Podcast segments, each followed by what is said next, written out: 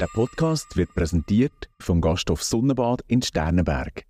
Euer Seminarhotel mit Tiefgang und Weitblick. Das ist meine Überzeugung, dass ein gesunder Zyklus schmerzfrei ist von der Periode und auch nicht mit PMS. Psychohygiene. Coaching für Geist und Seele. Ein Podcast von ERF Media Schweiz. Periode, die Mens, Tag.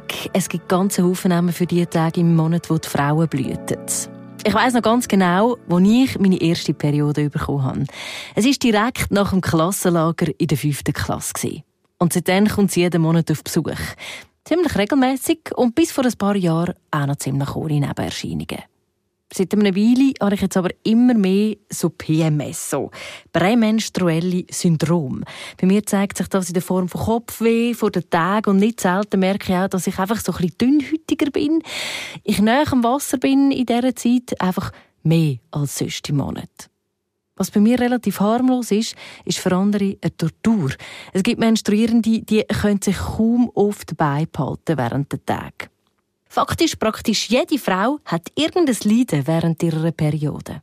Mich nimmt es darum Wunder, warum dass es die Schmerzen gibt, wenn doch Zykluscoach Janine Götz sagt, dass man weder Schmerzen noch PMS müsste aushalten in einem gesunden Zyklus. Und logisch ist dann da noch die Frage im Raum, was ist denn das überhaupt? Ich bin Tabea Kobel und Janine Götz, die neben ihrer Rolle als Zykluscoach auch noch Mami und Ernährungsberaterin ist. Sie erzählt mir in diesem Podcast, wie fest der Stress und die Ernährung eben einen Einfluss hat auf den Zyklus der Frau. Janine Götz, Zykluscoach. Freut mich mega, dürfen wir heute zusammen schwätzen über das äh, doch grosse Thema, kann man sagen. Ein Thema, das uns Frauen doch auch viel beschäftigt. Sicher einmal im Monat ziemlich.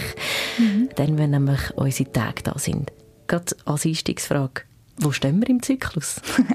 ich erwarte heute die Periode. Also es wird irgendwann heute anfangen. Vielleicht noch während dieser Stunde. ich bin jetzt gerade so eine Woche nach Einsprung. Etwa. Mhm. Ist nicht unbedingt das, was man so im Normalfall macht. Dass man Kolleginnen oder Freundinnen fragt, wo das man gerade steht im Zyklus. Das ist eher noch ein Tabuthema, oder? Mhm, ich glaube, für viele ist halt auch so, man hat Perioden und man ist entweder in der Periode oder nicht. Und was kann man da noch mehr fragen? es kommt zwar heute schon mehr auf, ähm, es, sind schon ganze Strömungen, Bewegungen da, wo man merkt, so das Zyklusthema ist da, die Zyklusphasen sind bekannter. Aber für viele ist halt immer noch so, ja, entweder habe ich Periode oder nicht. Und dann kommt man vielleicht auch gar nicht auf die Frage, ja, wo stehst du im Zyklus? dass man das eben nicht so hat. Aber eben, du hast gesagt, jetzt gerade so über das Thema, man hat Perioden, redet man dann, aber vielleicht so vorgehaltene Hand, mhm. sicher nicht, wenn irgendwie noch Männer im Raum sind oder dann nur so küschelig oder so. Was ist da deine Erfahrung? Ja, meine Erfahrung ist vielleicht ein bisschen speziell in dem Sinn, weil ich mich so stark mit dem Thema beschäftige und es bei mir einfach sehr viel Thema ist. Und halt Frauen, äh, auch wenn ich gar nicht in die Richtung gehe im Gespräch, kommen fast immer irgendwo in den Settings, wo ich Frauen antreffe, Fragen äh, zum Zyklus. Und halt auch wenn Männer mit im Raum sind. Und ich erlebe es eher so, so dass ähm, dass eben auf mich dann zugegangen wird mit diesen Fragen und dass die Männer vielleicht dann schon ein bisschen verhalten, irgendwo sich ein bisschen zurückziehen innerlich, aber ich spüre gleich Interesse da.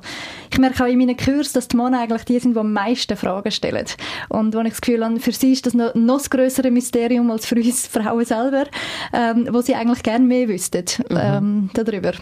Ja, schon, es ist mir jetzt gerade aufgefallen, letztens in einem Gespräch, wenn ich jemanden gefragt habe, äh, wo ich gesagt habe, weisst du eigentlich, was passiert, während der Zeit, wo keine Menstruation ist, wenn ist zum Beispiel der Eisprung, keine Ahnung, Wochen mhm. vorher, vor dass das äh, Mens ist oder so, einfach nicht so präsent, oder? Also mhm. entweder man setzt sich wirklich fest damit auseinander oder es ist eben wirklich einfach so, ja, ja, betrifft mich ja nicht unbedingt, außer man mhm. will vielleicht schwanger werden. Dann ist es wahrscheinlich schon ein Thema, wo auch Männer dann beschäftigt. Genau, oder? ja.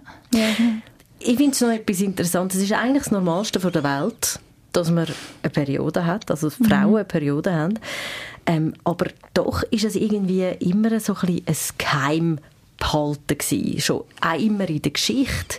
Wieso ist das eigentlich?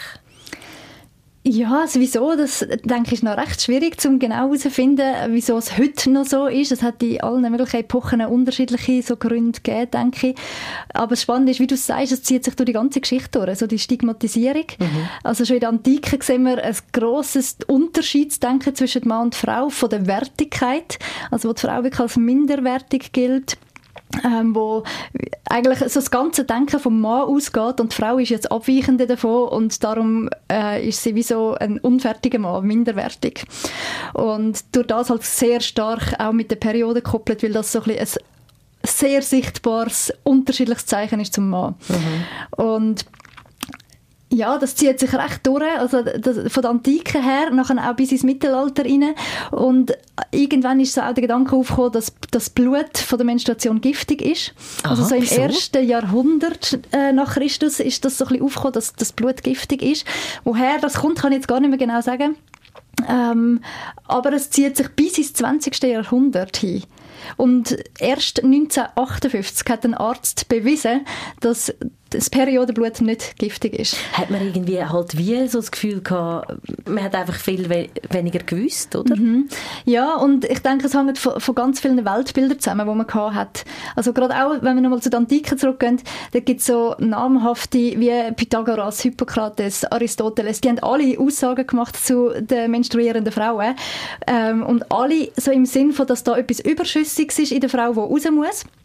Ähm, bei den einen, die haben von, von den Nährstoffen geredet, zu viel Nährstoff und die müssen über das Blut raus, aber der Ausfluss, also dass es wieder raus muss, ist immer so als negativ ähm, dargestellt. Mhm. Und im Vergleich zum Mann, man sagt, hat damals wieso gesagt, der Mann hat das auch, dass etwas raus muss, aber der schafft es, das umzuwandeln in Samen. Ach so. Und der hat auch einen Ausfluss, der Samen, und die Frau bringt das offensichtlich nicht her und hat es einfach als Blut, kommt das wieder raus und ist darum minderwertig. Und das zeigt sich so im ganzen Denken hinaus, dass zum Beispiel der Samen dann ähm, wie alles drin ist, wo ein Kind daraus kann entstehen und wie so das Denken ist, es kommt alles vom Mann, wo das Kind entstehen lässt. Mhm. Äh, und die Frau bietet eigentlich wie nur den Raum dafür. Aber nichts dort wie nichts zum Leben dazu beitragen. Und kann man ihnen ja eigentlich auch nicht anders vorwerfen, weil äh, sie haben ja nicht gewusst, dass da Eizellen sind. Das weiß man mit dieser heutigen Technik, äh, Wissenschaft weiß man das, dass wir Eizellen haben. Das hat man damals halt nicht gewusst. Und ja, man hat sie halt auch nicht gesehen von bloßem Genau, Auge, genau. Und das ist halt das, was man gesehen hat. Man hat den Samen und bei der Frau aber einfach das Blut. Und das ist halt einfach unterschiedlich äh, bewertet worden. Jetzt wissen wir aber eigentlich schon relativ lange, dass es da Eizellen gibt. Mhm. Ist, wieso ist das immer noch da? Ist für mich auch ein bisschen ein Rätsel, wie das heute immer noch so ist. Ich denke, es ist schon halt durch die ganze Weltgeschichte, wo ja mehrere tausende Jahre jetzt sind, wo da so eine Stigmatisierung war, ähm, dass es dann nicht innerhalb von ganz kurzer Zeit kann plötzlich ganz anders sein denke ich, ist klar, da muss ja ein ganzer Wandel passieren, dass man darüber anders denkt. Mhm. Und es langt ja nicht nur das anders Denken darüber, weil heute denkt man anders darüber. Aber es muss sich ja dann auch noch in der Handlung zeigen. Und ich glaube, wir haben einfach die Stigmatisierung auch heute noch ähm, an vorderster Front, zum Beispiel in Werbungen dass überall wird gesagt, es muss diskret sein, oder? Es ist ein diskretes Produkt. Niemand merkt dann, dass du deine Periode hast. Äh, die Hygieneprodukte müssen so sein, dass du selber nicht mehr merkst, dass du eigentlich Periode hast. Es ist, äh, es wird sehr mitprägt so, ähm, dass das etwas soll sein, wo man nicht soll spüren, nicht soll sichtbar sein und wo andere schon gar nicht sollen sehen, dass es gerade vorhanden ist. Mhm. Es ist absolut so, dass in der Werbung ja wirklich äh, das alles sehr steril und schön und eben äh, man sieht es nicht, man kann leisten, man kann alles machen, auch während der Periode. Ja, also es ist eigentlich ein Vorteil, man könnte das mit der heutigen Produkt, das man hat, kann man das machen. Aber man könnte ja auch fast nicht anders. Es wird ja auch ein bisschen eben von uns erwartet, dass man das, dass man das leistet und könnte. Mhm. Ja, ich glaube, das ist etwas, was für uns das Herausforderndste darstellt mit dem Thema Zyklus, dass man in unserer Gesellschaft immer gleich viel muss leisten Man muss immer die gleiche Pace herbringen, die gleichen Erwartungen erfüllen, äh, Abgaben geben, Prüfungen geben egal in welcher Zyklusphase das man gerade ist. Und das macht es natürlich sehr schwierig. Ich glaube aber, dass wir Frauen selber eine Verantwortung haben für uns selber, ähm, zum Lernen mit dem umgehen und uns gleich das rauszunehmen, was wir brauchen. Was ist es dann, was würdest du als ähm, Zykluscoach, was empfiehlst du denn in dieser Thematik?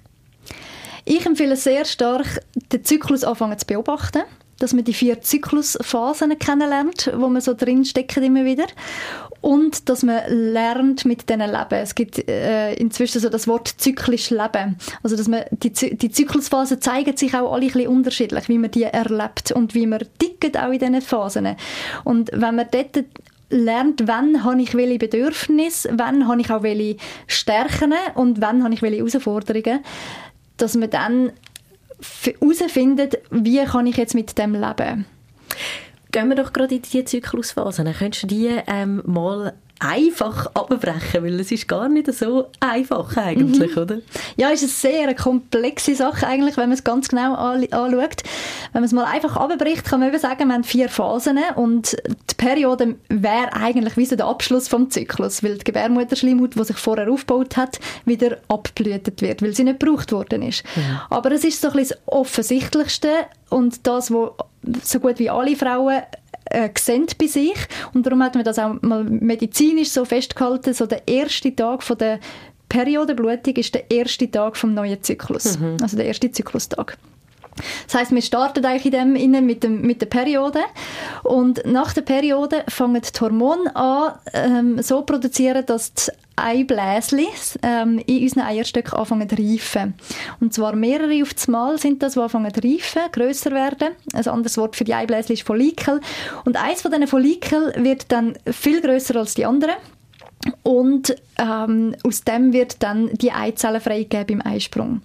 Also wir haben die Follikelphase, wo das Östrogen vor allem darauf wirkt dass die Follikel wachsen. Das ist ein Hormon, oder? Das ist das ein Hormon. Das Östrogen, genau. Frauenhormon, genau. sagt man auch so. Weibliche, äh, ein weibliches äh, Geschlechtshormon sozusagen, wo aber die Männer auch haben, einfach viel niedriger. Mhm. Aber bei den Frauen tut es wirklich die, die Follikelphase so mitbestimmen.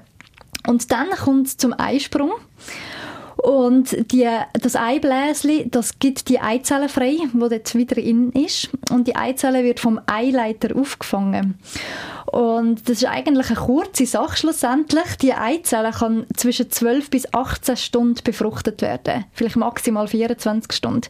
Also, wenn man so nur die Frau anschaut, könnte man sagen, man kann innerhalb von 12 bis 18 Stunden schwanger werden pro Zyklus. Und das ist eigentlich uh, eine kleine Trefferquote. Mega, ja. dass man das dann genau trifft. Aber ich komme nachher noch darauf, warum es eben doch eine längere äh, Phase gibt, wo man schwanger werden kann. Die Eizelle ähm, löst dann, oder der Eisprung löst dann aus, dass der ganze Körper sich darauf einstellt, jetzt entsteht dann ein Kind. Mhm. Oder es könnte ein Kind entstehen. Der Körper tut wirklich alles so einrichten, dass ein Kind wird entstehen. Und tut die Gebärmutterschleimhaut aufbauen, und äh, der Cervixschleim ist so eine Flüssigkeit, wo äh, wir alle Frauen in der, im Gebärmutterhals drin haben, wird dort produziert und die dient jetzt dazu, dass zum Beispiel die Spermien eben länger im Körper können überleben von der Frau. Mhm. Ohne die Flüssigkeit würde sie ziemlich schnell mal absterben, aber mit der Flüssigkeit können sie fünf bis sechs Tage im Körper von der Frau überleben. So haben wir also eine Chance von etwa fast einer Woche, wo man schwanger werden pro Zyklus. Und also das ist die Woche vor dem Eisprung. Oder? Genau, genau. Also die Chance zum Schwangerwerden ist eigentlich am höchsten, wenn man vor dem Eisprung Sex hat. Mhm. Weil wenn der Eisprung war, ist, dann geht es einfach sehr schnell und der Moment ist vorbei. Ja. Und die Türe sozusagen geschlossen. Und genau mit dem Eisprung kommen dann eben die Hormone, die machen, dass die Gebärmutterschleimhaut sich aufbaut und der Cervixschleim, die Flüssigkeit verdickt sich. Und zwar so, dass man wie so ein bisschen, könnte sagen, man hat einen Zapfen im Gebärmutterhals. Da mhm. kann jetzt mhm. nichts mehr rein, nichts mehr raus. Ähm, das heisst, man ist in dieser Zeit ganz unfruchtbar. So, dass wirklich Spermien haben keine Chance mehr zum Reinkommen. Ja.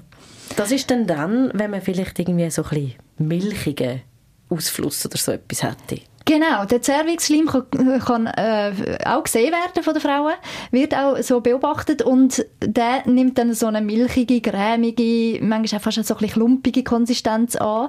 Vorher, also in der besten Qualitätszeit, hat er, ähm, sieht er so ein bisschen aus wie rosa Eiweiß, wo man auch wirklich wie so Fäden kann auseinanderziehen kann, zwei, drei Zentimeter oder noch mehr. Ähm, ist so ein bisschen vergleichbar mit dem, eine durchsichtige Flüssigkeit. So. Mhm. Genau. Mhm. Also der Eisprung ist durch. Ähm, wir hatten eben so einen milchigen Cervix-Schleim. Mhm. was passiert dann? Hat man immer noch ein höchstes Östrogen? Das Östrogen ähm, ist mit dem, mit dem Einsprung eigentlich abgesackt, kommt dann aber noch mal ein bisschen. Nicht mehr so stark wie vorher in der Follikelphase, aber es steigt noch mal ein bisschen an. Was aber jetzt dominiert, ist das Progesteron. Das ist unser zweites Sexualhormon, das wir haben. Und das ist sehr wichtig für einen ausgeglichenen Zyklus, dass wir eben kein PMS haben, dass wir keine Periodenschmerzen haben, äh, dass wir einen regelmäßigen Zyklus haben. Und das müsste auch höher sein als Östrogen in dieser Zyklusphase. Und wenn jetzt äh, die Eizellen nicht befruchtet worden ist in dem Zyklus, dann realisiert das der Körper irgendwann. Der hat jetzt alles aufgebaut für eine Schwangerschaft, merkt jetzt, ah, da ist keine Schwangerschaft, dann werden die Hormone so langsam abgebaut und die Eizelle, die wird vom Körper resorbiert, verkehrt sozusagen und Gebärmutterschleimhaut fängt sich an ablösen zuerst, die einen Frauen merken das ein paar Tage vor der Periode, dass wie so eine Art, ein, eben eine Art ein Zapfen rauskommt äh, mit dem Zervixschleim. Also es gibt ein paar, die so zwei, drei Tage vor der Periode ähm, so einen Ausfluss sehen. Das kann sein, dass das wie so der Zapfen ist vom Zervixschleim und dann kommt dann die Periode, wo das ganze Blut von der Gebärmutterschleimhaut wieder rausspült. Mhm. Also jetzt das ganz kurz erklärt, das ist der Zyklus im Ganzen. Genau. Da gibt es ja auch noch so ähm, eine einfache Bezeichnung, oder, wo man kann machen dafür, wo man kann sagen, äh, man kann ein bisschen nach Jahreszeiten auch gehen, oder? Ja, genau. Das ist das Bild, das in den letzten Jahren so ein bisschen bekannt worden ist, so die vier inneren Jahreszeiten. Ja. Man kann dort wie so davor reden, dass die Periodenzeit so ein bisschen Ähnlichkeit hat mit dem Winter, so einen inneren Winter, wo man sich gerne ein bisschen zurückzieht, wo man ein bisschen weniger Kraft hat, nicht unbedingt mega darauf an ist, zum mega Leute zu treffen. Und dann, wenn die Follikelphase kommt, ist so der innere Frühling. Und viele merken ja nach der Periode, dass so richtig wieder Kräfte zurückkommen. Die Lust zum Leute treffen und man kann wieder Sachen anpacken. Und das ist ja im Frühling genauso, wenn alles anfängt zu blühen. Und dann haben wir den Sommer, den inneren Sommer mit dem Eisprung. Und das ist noch spannend. Das zeigt sich auch in verschiedenen so Tests und Studien, dass Frauen rund um ihren Eisprung herum tatsächlich auch eine andere Ausstrahlung haben. Also wenn man im Sommer eher so ein bisschen ähm, hübsche Röckchen und ähm, so ein bisschen aufs Äußere schaut, wie zeigt man sich, weil man auch mehr sieht voneinander, ähm, das zeigt sich tatsächlich auch vom Zyklus her, dass wir rund um den Eisprung einen anderen Teint haben, unsere Haut sich verändert, wir eine andere Ausstrahlung haben, so weit, dass es wirklich kann ähm, unseren Mitmensch mit beeinflussen. Es gibt dann so, man kann dann wie sagen, zum Beispiel Gehaltserhöhung im, äh, rund um den Eisprung fragen, hast du mehr Chancen als in einer anderen Zyklusphase. Mhm, also man müsste möglichst eigentlich ein bisschen können das timen, dass man kann sagen, ja, also ich hätte gerne mein Jahresgespräch dann um meinen Eisprung Ja, das wäre natürlich perfekt. genau. Und nachher, nach dem Eisprung kommt die sogenannte Lutealphase. Das ist so die Phase vor der Periode, wo man so ein bisschen als den inneren Herbst kann bezeichnen kann. Mhm. Und im Herbst, wo wir von der Jahreszeit her kennen, ziehen ja dort äh, gerade auch die Bäume und Pflanzen ihre Kräfte zurück in die Wurzeln, also weg von den Blättern. Und so ähnlich kann sich für uns Frauen anfühlen, dass wir merken, wir ziehen unsere Energie wieder ein bisschen zu uns zurück und mögen nicht mehr so mega nach außen treten und uns mit, was weiß ich, an Leute abgeben. Und ähm, für viele ist das halt auch eine Zeit vom PMS, äh, von diesen Stimmungsschwankungen, Heißhungerattacken, Kopfschmerzen oder was da alles kann kommen. Die Liste ist sehr lang für so PMS-Symptome. Und das hat, ist oft mit dem inneren Herbst zusammen. Mhm. Also und dann kommt der Winter? Genau, dann kommt eben wieder der Winter, wo wir uns gerne ein bisschen einkuscheln ähm, und uns, ich meine, Wärme tut gut bei der Periode, das ist auch im Winter gut und wo man es gemütlich kann nehmen und ähm, ja, so wie man sich ein bisschen den Winter vorstellt, auch der innere Winter kann gestalten Wäre schön, man könnte das mhm. immer, oder? Können wir wahrscheinlich in, in, unserem Alltag eben, wo wir eigentlich auch dazu, ähm, ja, wie auch erzogen worden sind, ein Stück weit auch von der Gesellschaft, dass man eben immer gleich viel leistet mhm. und so, das kann man ja eigentlich gar nicht unbedingt. Also gerade wenn man im Berufsalltag ist, ist das mhm. ganz schwierig. Das ist sicher so. Ich glaube, es gibt ganz viel, wo man nicht mitsteuern könnte. Aber ich glaube, es gibt auch noch viel mehr Bereiche, wo man könnte mitsteuern könnte, wenn man sich mal damit befasst. Zum Beispiel, wenn es bei den Arbeitssachen gibt, wo man jetzt einfach muss leisten in dieser Zeit, kann ich mir trotzdem Gedanken machen, wie was mache ich nach dem Arbeiten, wenn ich heimkomme, wie verbringe ich meinen Feierabend? Gehe ich dann noch in eine Bar feiern? Habe ich die, Energie dazu und die Freude daran? Oder mache ich es einfach unter Druck, weil irgendwie ich der, das Gefühl habe, die Erwartungen sind an mich da, dass ich da jetzt noch mitkomme, feiern? Ähm, oder ziehe ich mich zurück und stehe für meine Bedürfnisse und sage, heute brauche ich einen Abend für mich, äh, wo ich mich zurückziehen kann und ja, wo ich Zeit mit mir verbringen kann oder mit vielleicht einer guten Freundin, wo mir gut tut, auszutauschen. Und ich glaube, da gibt es eben schon einiges, wo man gleich auch mit beeinflussen kann. Also vor allem beim Energiehaushalt gut herhören, was geht eigentlich gerade in mir ab? Mhm. Ja, was, was sind meine Bedürfnisse irgendwo auch? Also auch, ich nehme mhm. an, das ist eben im Winter wie auch im Herbst, wenn wir die Begrifflichkeiten brauchen, ähm, in beiden Phasen noch essentiell, oder? Unbedingt, ja genau. Und ich glaube, das ist für mich wirklich so ein A und O, wo ich mitgebe auch meine Klientinnen oder wo bei mir in Kurs kommen, dass sie lernen, ihre Bedürfnisse kennen ähm, und zu erspüren, weil viele können ja nicht mal das. Viele merken das nicht mal und das braucht Aufmerksamkeit für sich selber, für die eigene Seele und der eigene Körper, so zu erkennen, was brauche ich jetzt. Mhm. Und da geht es nicht um Egoismus, sondern da geht es ja darum, dass ich meine Bedürfnisse gut kann schauen kann, damit ich auch wieder eine Außenwirkung kann haben damit ich mich auch wieder kann in andere investieren kann. Ist ja manchmal noch schwierig herauszufinden, wann ist man jetzt in welcher Phase. Mhm. Also was gibt es da so ein bisschen für, sagen wir jetzt, grob, grobe ähm, Angaben? Wann ist man so ein bisschen, wenn, in, welchem, in welcher Phase drin? Mhm. Also das Offensichtlichste ist ja sicher die Periode, wo wirklich klar ersichtlich ist, wenn, wenn man die Blutung hat, dann ist man in dem inneren Winter. Und wenn die Periode vorbei ist, dann kommt man in die Frühlingszeit, in die Follikelphase. Die, ähm, muss ich vielleicht schnell über den ganzen Zyklus hinweg aufzeigen mit den Phasen, wie lange sie gehen. Die Periode, sagt man, gesunde Periode dauert so drei bis sieben Tage. Ja. Und dann haben wir die Follikelphase, wo immer unterschiedlich lang kann sein und zwar von Frau zu Frau, aber auch bei der gleichen Frau von Zyklus zu Zyklus. Die können wir auch nicht voraussehen, wie lange die geht und darum bin ich immer auch ein bisschen vorsichtig mit so Apps, ähm, die da etwas voraussagen, weil das, das kann man eigentlich nicht voraussagen, wenn der Eisprung ist. Und wenn dann der Eisprung ist, man kann den am, wenn der Zyklus vorbei ist, im Nachhinein auf etwa fünf Tage eingrenzen. Also man kann nicht sagen, an diesem Tag war der Eisprung gewesen, sondern man kann rückblickend sehen, innerhalb von diesen fünf Tagen ist er irgendwann gewesen. Es gibt Frauen, die spüren ja so einen Schmerz rund um den Eisprung und sagen, ich habe den Eisprung gespürt. Studien zeigen aber, dass der Eisprungschmerz, der sogenannte, bis zu neun Tage vor dem Eisprung und bis zwei Tage nach dem Eisprung kann sein. Also mhm. es ist sicher irgendein Schmerz rund um den Eisprung, aber es ist nicht unbedingt genau der Eisprung. Also man kann nicht auf das gehen? Nein, da kann man nicht drauf gehen. Man kann, ja, ist vielleicht ein Indiz, ah, also ich bin jetzt irgendwann in dieser Eisprungphase, aber es ist nicht unbedingt genau der Eisprung. Es ist ungefähr in der Mitte, oder? Also wenn man jetzt sagt, ein Zyklus geht einen Monat, dann kann man sagen, ist etwa nach zwei Wochen etwa der Eisprung. Genau. Genau. Aber das kann eben wirklich stark variieren. Also das kann wirklich so nach 14, 15, 16 Tagen sein, aber der Eisprung kann auch erst nach 20, 30 Tagen sein, bei so sehr langen Zyklen. Mhm. Und was dann eben wieder immer gleich ist, ist die Lutealphase. Und die dauert zwischen 12 und 16 Tagen bei allen Frauen. Und wenn sie länger dauert, dann kann man auch sich den Schwangerschaftstest sparen. Damit kann man herausfinden, ob man schwanger ist oder nicht. Mhm. Und durch das kann man eben im Nachhinein wie zurückrechnen, wie lange ist die Lutealphase gewesen, also ist dann vorher der Eisprung gewesen, und dann sieht man nachher auch, wie lange die Follikelphase ist gewesen. Aber die kann man eben voraussehen und nicht sehen, wie lange sie wird dauern. Mhm.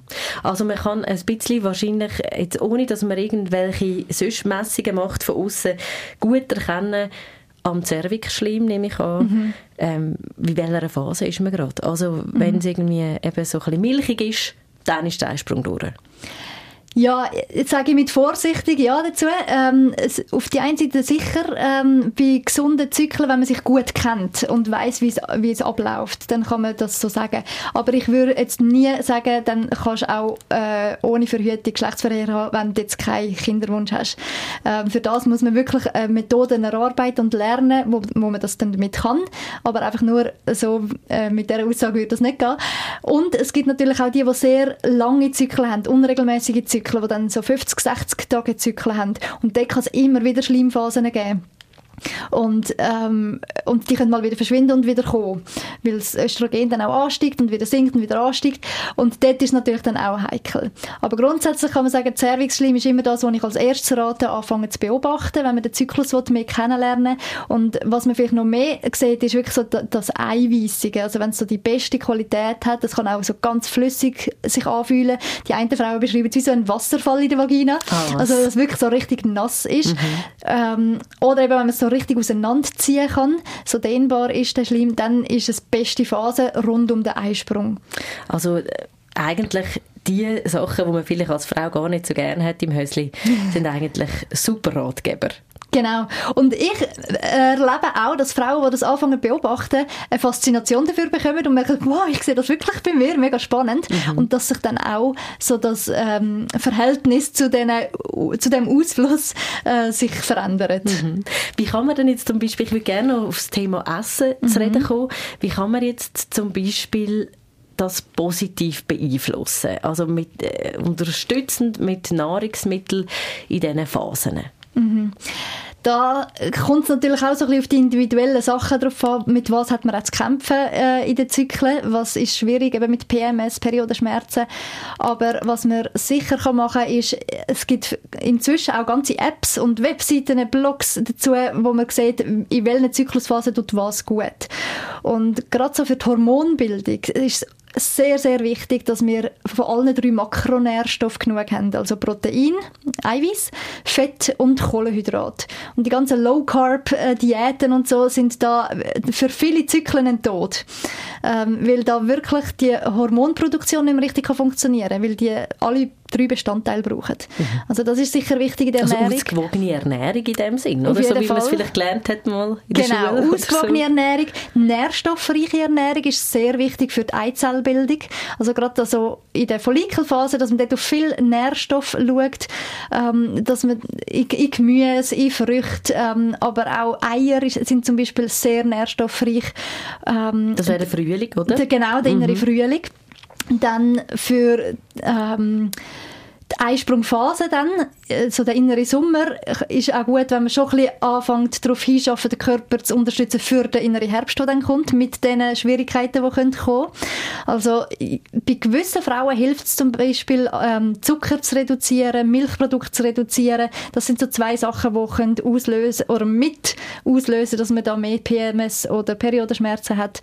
Und das ist eben das, was ich sage, ist sehr individuell. Bei der einen Frau funktioniert das super und bei der anderen, die spüren durch das nicht. Aber wenn sie es den ganzen Zyklus weglassen, spüren sie plötzlich auch einen Unterschied. Und das ist etwas, was man muss ein herausfinden für sich. Also Zucker in diesem Fall eher ein, bisschen ein Gift mhm. auf unseren ganzen Zyklus oder vielleicht sogar allgemein. Da könnte man wahrscheinlich mhm. auch einen ganzen Podcast genau. darüber füllen, was Zucker eigentlich macht mit uns. Aber ähm, der... Äh, hilft nicht unbedingt, jetzt wenn wir vor allem auch äh, ja, über Schmerzenreduktion mhm. reden Irgendwie mhm. so, also dort drauf schauen, dass man den sicher mal reduziert in der Phase vom Einsprung oder sogar ganz? Ähm, ab dem Einsprung bis und mit Periode würde ich es reduzieren, um herauszufinden, ob das bei einem selber hilft. Mhm. Und eben auch Milchprodukte. Also es gibt einige Frauen, die merken, dass sie mit Milchprodukten wirklich mehr Schmerzen haben. Und was auch sehr wichtig ist oder sehr hilfreich kann sein, ist die Leber zu unterstützen. Weil die Östrogen, die wir haben, die müssen auch wieder abgebaut werden, wenn sie gebraucht worden sind. Und wenn sie nach dem Verbrauch vom Körper äh, nicht richtig abgebaut werden, dann können sie wieder aktiviert werden und können dann einige Probleme mit sich bringen. Und damit die gut abgebaut werden, das passiert in der Leber und im Darm, kann man die Organe halt unterstützen. Und mhm. die Leber kann man gut unterstützen mit Bitterstoff. Das kann man als Tropfen ähm, kaufen oder so Tinkturen, aber auch gerade in vielen so Wintergemüse haben wir ja, genau, haben wir Bitterstoff Salat. drin. Artischocken mhm. und so. Genau. Rucola, glaube ich Rucola, ja, mhm. genau. Das sind hilfreiche Sachen. Man kann auch mal einen Leberwickel machen, also mit einer warmen Bettflasche auf der Leber ähm, drauflegen und eine halbe Stunde Ruhe. Ruhe ist sowieso etwas, also das A und O in dem inne. Und ich glaube, ähm, Ernährung darauf anpassen ist ein Teil, aber muss unbedingt damit eingehen, dass man auch Stressmanagement betreibt. Also ich glaube, nur Ernährungsumstellung ähm, führt vielleicht nicht unbedingt zum Ziel. Ich glaube, Stressmanagement ist genauso wichtig. Mhm. Also jetzt haben wir eben gehabt, Stressmanagement, Ruhe, mhm. also auch können runterfahren in dem Sinn. Äh, Sport in dem Fall nicht unbedingt etwas, wo man jetzt empfiehlt, jetzt gerade in der Zeit nach dem Eisprung. Sport ist ja interessant, das ist jetzt ab und zu in den Medien gekommen, dass irgendwelche Vereine, Fußballer oder so, oder Fußballerinnen genau. anfangen zyklisch trainieren. Und das ist wirklich so etwas, wo man darauf achten kann. Ich würde nicht sagen, es gibt eine Phase, wo man keinen Sport soll machen aber darauf anpasst.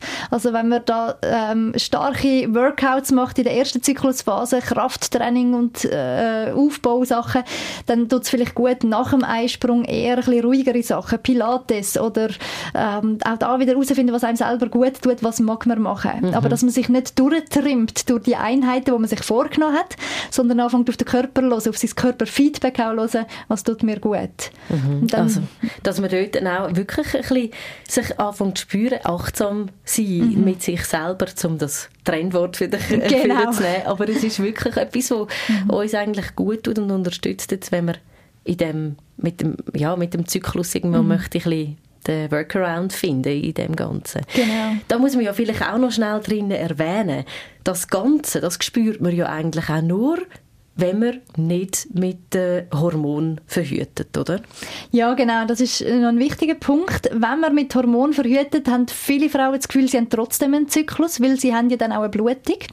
Aber die Blutung ist keine Periode. Also wenn man die Pille nimmt, hat man keine Periode, sondern man hat eine sogenannte Abbruchblutung oder Hormonentzugsblutung und die ist nicht zu vergleichen ähm, mit der Periode. Und die, die Blutung mit der Pille ist tatsächlich auch nur zu psychologischen Zwecken eingeführt worden. Ah, was? Ja, wo man nämlich Pillen so auf den Markt gebracht hat, hat man ähm, die einfach durchgehend genommen und durch das keine Blutung mehr gehabt. Und viele Frauen haben sich dann nicht mehr gesund gefühlt und gefunden, da fehlt etwas. Also das zeigt auch wieder, Blutung gehört eben gleich so zu uns. Auf die einen Seite wollen viele Frauen es weg haben, aber wenn es weg ist, fühlen wir uns nicht mehr gesund. Es ist dann nicht mehr ganz gut. Es ja. stimmt etwas nicht. Und durch das hat, hat man dann eingeführt, führt, dass man die Pille eine Woche lang absetzt, damit man so eine Blutung äh, eigentlich ähm, provoziert und damit sich die Frauen wieder gesund fühlen. Also mhm. ob jetzt das ähm, nach 28 Tagen ist oder nach 70 Tagen ist, wird gar nicht mal so darauf ankommen. Ähm, es ist einfach für die Psyche, dass, dass die Frauen sich wieder besser fühlen.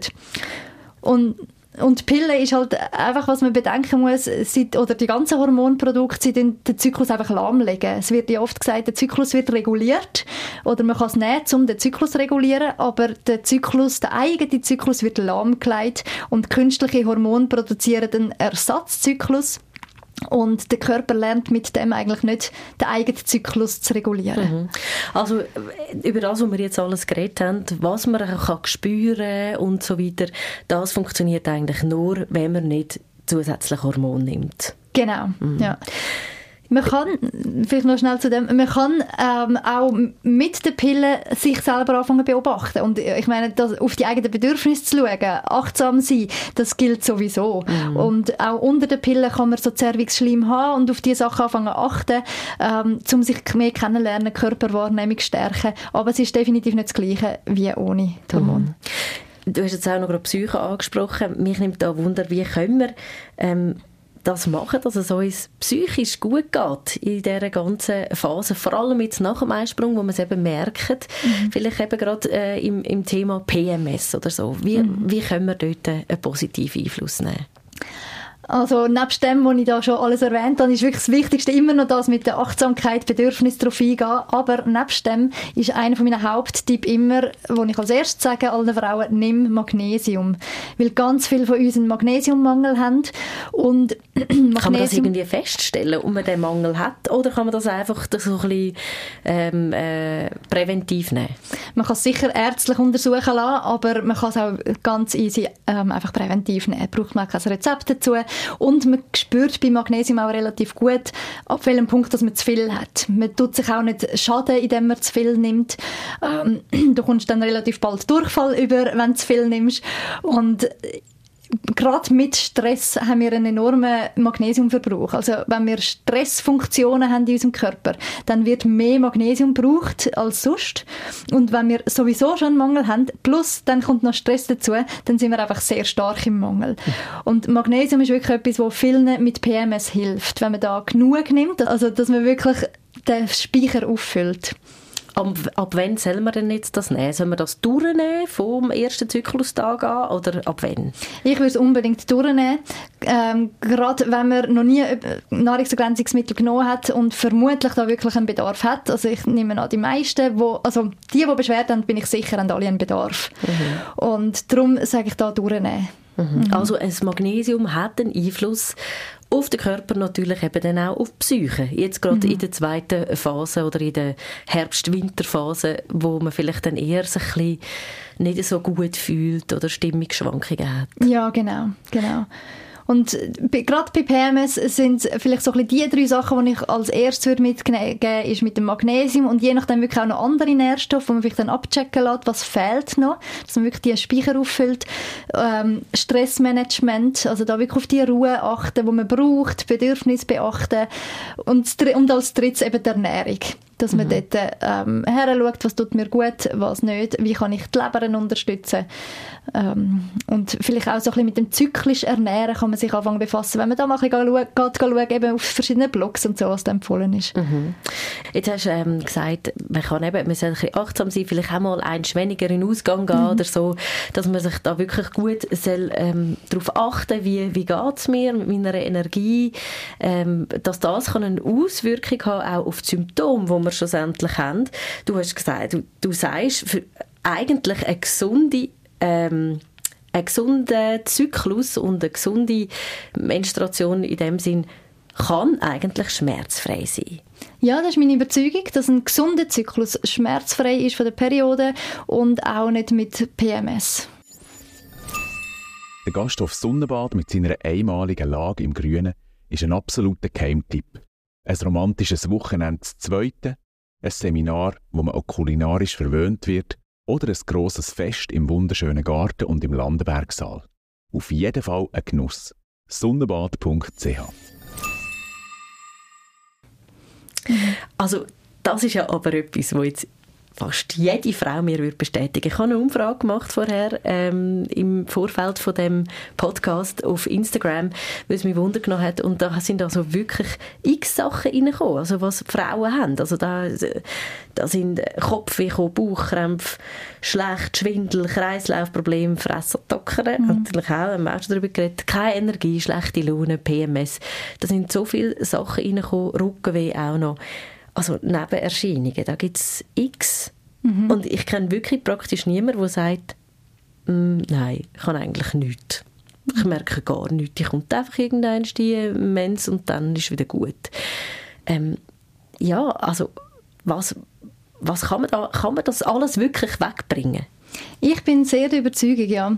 Leider kann ich da aber auch keine Quick-Fix-Lösung geben, weil es halt einfach nicht ein Schlüssel ist, wo jedem passt, sondern es sind viele verschiedene Sachen, wo wir schon jetzt darüber geredet haben, wo einen Einfluss haben. Und gerade zum Beispiel Stressmanagement sieht bei so vielen so unterschiedlich aus, was, äh, ja, was da im Leben alles reinpackt ist. Aber ich, du sagst, es gibt kaum eine Frau, die nicht Schmerz oder irgendwelche Symptome hat. Es gibt eben auch kaum eine Frau, die nicht äh, so einen grossen Stresspegel hat in unserer Gesellschaft, mhm. oder? Mhm. Und das zeigt sich einfach da drin. Mhm. Also Stressmanagement, grosses Thema. Wie machen wir denn das? Ich glaube, wir müssen unsere Lebensbereiche einerseits anschauen. Sind die alle stimmig? Also bei Film heisst es ja, das kann ich nicht reduzieren, dieses kann ich nicht reduzieren, ähm, mein Job kann ich nicht reduzieren. Aber das sind so die Sachen, wo ich sage, genau dort, wo du sagst, kann ich nicht reduzieren, gang mal drüber gedanklich, wie wäre es, wenn doch. Mhm wenn ich doch würde reduzieren Tut mir das gut, so wie ich arbeite? Ist der Arbeitsort gut? Sind, äh, bin ich ähm, im richtigen Beruf? Bin ich am richtigen Arbeitsort? Bin ich im richtigen Pensum? Was mache ich alles nebendran noch im Verein, in einer Kirche, mit Familie, mit Freunden, ähm, hat das alles wirklich Platz. Also anfangen, Prioritäten setzen und dann gibt es so ähm, Stressmanagement-Tools, die ich sehr hilfreich finde für so Akutsachen, also eine wie SOS-Lösung für im Akutstress. Das sind zum Beispiel so Atemübungen. Also eine Atemübung, die finde ich unglaublich wertvoll, dass wir drei, vier Sekunden einatmet, ganz tief in den Bauch haben, also nicht nur in die Brust, und dann länger ausatmet, als, als man einatmet. Und vielleicht muss man anfangen mit gleich lang ein- und ausatmen und dann das steigern mit dem Ausatmen, dass, dass man nachher vielleicht so sieben Sekunden ausatmet. Und das ist zum Beispiel so eine Übung, wo unser unser Nervensystem unglaublich schnell beruhigt. Mhm. Aber wenn man jetzt gerade merkt, akut, da ist ein Stress, dass man schon normal dass man nur mal schon auf äh, die Atmung achtet. Mhm, genau. Ich, hab, ich bin vor dem Interview ein bisschen nervös und habe daheim mir extra noch fünf Minuten rausgenommen, wo ich angelegen bin, die Augen zugemacht habe und einfach die Atemübung gemacht habe. Und, und geholfen. Und ich bin viel beruhigter daher gekommen. genau. Also Stressreduktion, äh, eigentlich das Schmerzmittel Nummer eins. Mhm. Mhm, würde ich sagen. Stressreduktion, Ernährung äh, sind für mich so die zwei äh, Hauptsachen. Und bei der Ernährung gehört für mich wirklich dazu ein Nahrungsergänzungsmittel, das nötig Also wir haben so viele Nährstoffmängel und ähm, ja, viele finden das schwierig, weil es sich so medikamentös anfühlt, wenn man so Tabletten schluckt. Aber ich glaube einfach, dass man über die, nur die Ernährung, wenn man schon in Mangel ist, den Bedarf einfach nicht decken kann. Und dass es dann, wenn man mal wenn es einem nicht gut geht, wenn man Symptome hat, das für eine Zeit lang vielleicht einfach mal braucht so Nahrungsergänzungsmittel, die einem wieder auffüllen. Mhm. Und, aber natürlich immer als Ergänzung zu wirklich einer gesunden, ausgewogenen Ernährung.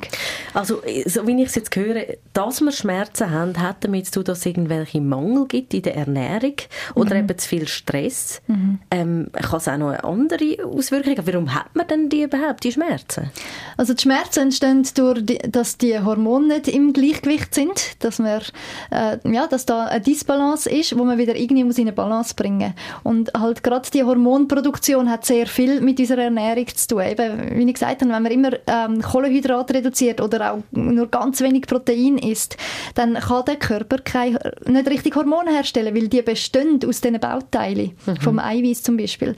Und darum hat Ernährung, die Nährstoffe haben da einfach einen Einfluss auf die Hormonbildung und die Hormonproduktion hat dann einen Einfluss darauf, ob wir eben Schmerzen haben oder nicht.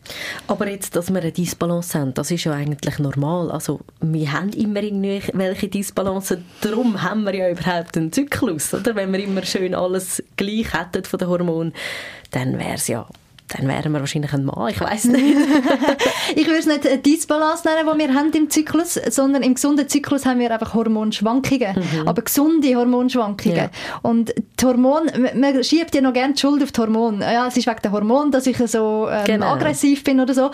Und man gibt denen so die Schuld, das sind so die Übeltäter. Aber eigentlich sind unsere Hormone die, die uns helfen, dass wir uns wohlfühlen, dass wir ausgeglichen sind, dass es uns gut geht, dass wir ein gesundes Gewicht haben, schmerzfrei sind.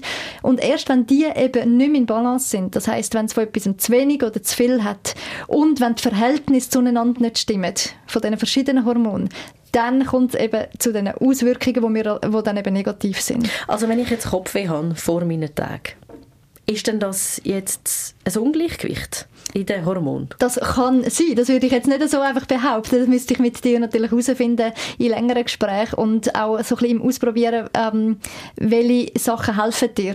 Dann, also man kann natürlich Tests machen bei der Ärztin, ähm, so Sachen herausfinden, aber ich finde, man kann sich die Tests unter Umständen je nach ähm, Frau auch sparen und wirklich in, indem man Lebensstilsachen anpasst, herausfinden, wo ist der Schlüssel zur Gesundheit.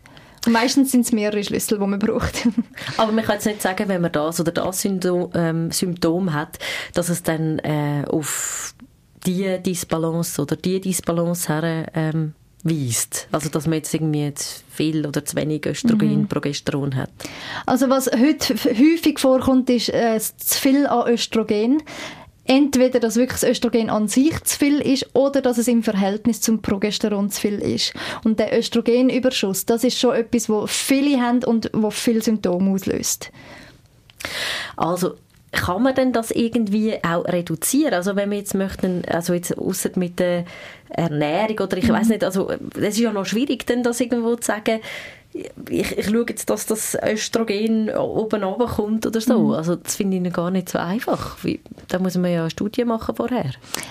Auch da sind wieder die gleichen Punkte, die ich dir nennen kann. Es ist Stressmanagement, Ernährung, Nährstoff, ähm, die Organe unterstützen. Das sind wirklich die Sachen, wo man kann Östrogen reduzieren kann. Das, was ich vorher auch erklärt habe mit Leber und Darm, die müssen das Östrogen können abbauen Wenn man die Organe unterstützt, dann kann man da schauen, dass das besser abgebaut wird. Mhm. Und so kann man wirklich auch etwas aktiv machen, um die Hormone zu regulieren.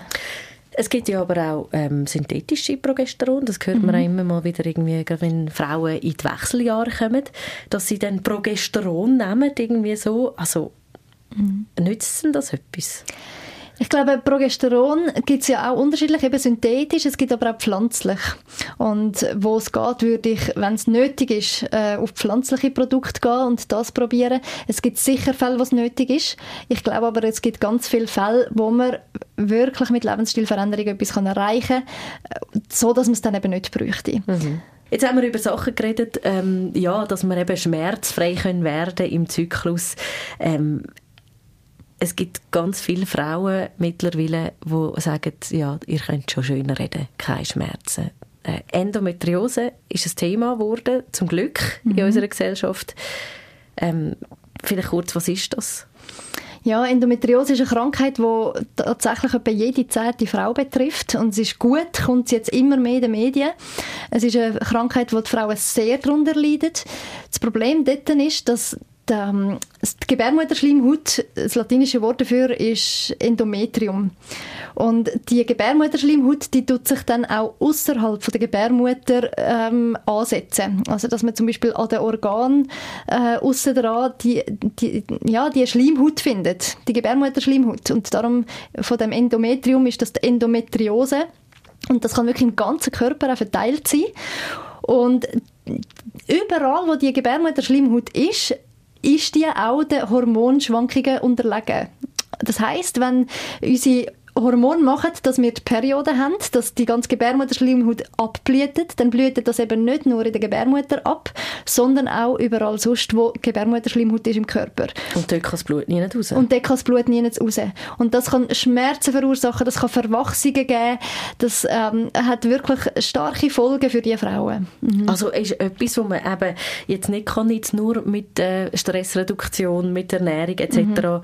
Kann regulieren, dass man dort Schmerzen nicht mehr hat. Ja, das ist sicher so. Ähm, ich würde nicht sagen, dass man es so kann heilen kann. Ich würde aber sagen, dass, man, dass es nicht schadet, gleich an diesen Punkten zu arbeiten. Mhm. Ähm, ich glaube, dass es vielen Endometriose-Patientinnen würde ähm, helfen ähm, ich kenne auch viele, wo es Schmerzlinderung gegeben hat, nicht heilig, aber wirklich Linderung und dass, es, dass der Alltag viel mehr machbar geworden ist. Mhm. Und darum, ich würde trotzdem auch empfehlen, bei Endometriose an Lebensstilthemen zu arbeiten. Ähm, Stressmanagement, Ernährung, all diese Sachen, weil es einen sehr positiven Einfluss kann haben. Ähm, aber es ist sicher nicht heilig. Also, ja. was, was empfiehlst du Leuten, die das haben? Wie können sie möglichst schmerzfrei sein in der Zeit, wo gerade vor allem Menstruation dort ist ja der Schmerz am, am grössten. Mhm. Es sind grundsätzlich die gleichen Tipps, wie ich ähm, sonst auch im Zyklus-Coaching weitergebe für andere Schmerzen, PMS und so weiter. Äh, so die Themen, die man erarbeitet. Äh, ich sage aber unbedingt eben auch in ärztlicher Abklärung sein und dort mit der Ärztin dann besprechen, was es braucht. Also da braucht es dann vielleicht wirklich irgendeine Form von Pillen, ähm, damit man mal schmerzfrei wird. Ich kenne auch Frauen, die gesagt haben, sie wollen eigentlich nicht so künstliche Hormone, aber sie halten jetzt nicht mehr aus, sie können ihr Leben nicht mehr meistern und sie nehmen sie jetzt für eine Zeit lang, dass es ihnen mal Entlastung gibt. Und während der Entlastung tun sie ihr Leben umstellen. Und wenn sie da ganz viele Sachen umgestellt haben, das kann vielleicht dann auch zwei, drei Jahre gehen, dann wollen sie es nochmal ohne die künstlichen Hormone probieren. Mhm. Aber ich nehme jetzt mal an, so Medikation, Schmerzmedikation könnte dort wahrscheinlich auch schon recht viel helfen, oder nicht? Ich glaube, das ist eben etwas, wo, ähm, wo die an ein Limit kommen, wo es eben nicht hilft. Wenn's, wenn das die Lösung wäre, dann könnte man einfach sagen, nimm Schmerzmedi und dann ist ja gut. Aber anscheinend hilft das ja nicht genug. Und man muss auch unterscheiden, dass die äh, Ausprägung natürlich sehr unterschiedlich ist. Die einen mit Endometriose spüren es viel weniger und andere spüren es ganz, ganz fest. Und das muss man darum auch sehr individuell anschauen, was da hilft. Und bei mhm. den einen würde vielleicht Schmerzmedi lange und bei anderen wirklich gar nicht. Mhm. Also egal, wo dass man steht, was man vielleicht auch äh, um eine äh, Periode hat, wo sehr stark ist, sehr schmerzbelastet oder überhaupt nicht oder ganz wenig. Es hilft anyway, wenn man mal anschaut, Stressmanagement, Ernährung oder eben die ganze Nährstoffthematik. Mhm wie man dazu kommt. Vielleicht auch Bewegung, oder? In dem Sinn, wenn was, was mhm. das uns gut tut. Was wäre dein Wunsch im ganzen Zyklus für uns Frauen? Ein Wunsch, den ich hätte, ist, dass in unserer Gesellschaft nicht mehr das Normal ist, dass man Schmerzen hat, sondern dass es normal ist, einen gesunden Zyklus zu haben. Und wenn man Schmerzen hat, dass Frauen ähm, sich wert sind, anzuschauen und das nicht einfach nur zu schlucken und hinzunehmen. Danke vielmals für das Gespräch. Sehr spannend war. Merci. Sehr gerne. Danke für die Einladung. Eigentlich hätte ich gedacht, dass ich wirklich schon viel über den Zyklus der Frau weiß. Aber mit dem Gespräch mit dem Zykluscoach Janine Götz ist mir wirklich noch bewusst worden, dass ich die prämenstruellen Syndrom vielleicht gar nicht einfach muss hernehmen und aushalten oder mit irgendwelchen Schmerzmedis dahinter muss, sondern ich auch etwas dagegen machen könnte. Also das mit dem Zucker und dem Milchprodukt wird hart, aber probieren kann man es ja mal. Und das Magnesium, das gibt es bei mir jetzt täglich. Wie geht es euch mit dem Thema Zyklus? Was habt ihr für Fragen, die wir für euch auch noch klären könnten? Und was muss einmal endlich gesagt sein? Schreibt es uns auf unsere WhatsApp-Nummer oder über unseren Instagram-Kanal. Die Links dazu hat sie in den Show Notes. Und es gibt auch ein Kontaktformular, das ihr sonst könnt brauchen könnt. Das hat es auf erf-medien.ch-podcast. Danke vielmals fürs Zuhören. Ich bin Tabia Kobel. Habt's gut. Psychohygiene Coaching für Geist und Seele. Ein Podcast von RF Media Schweiz.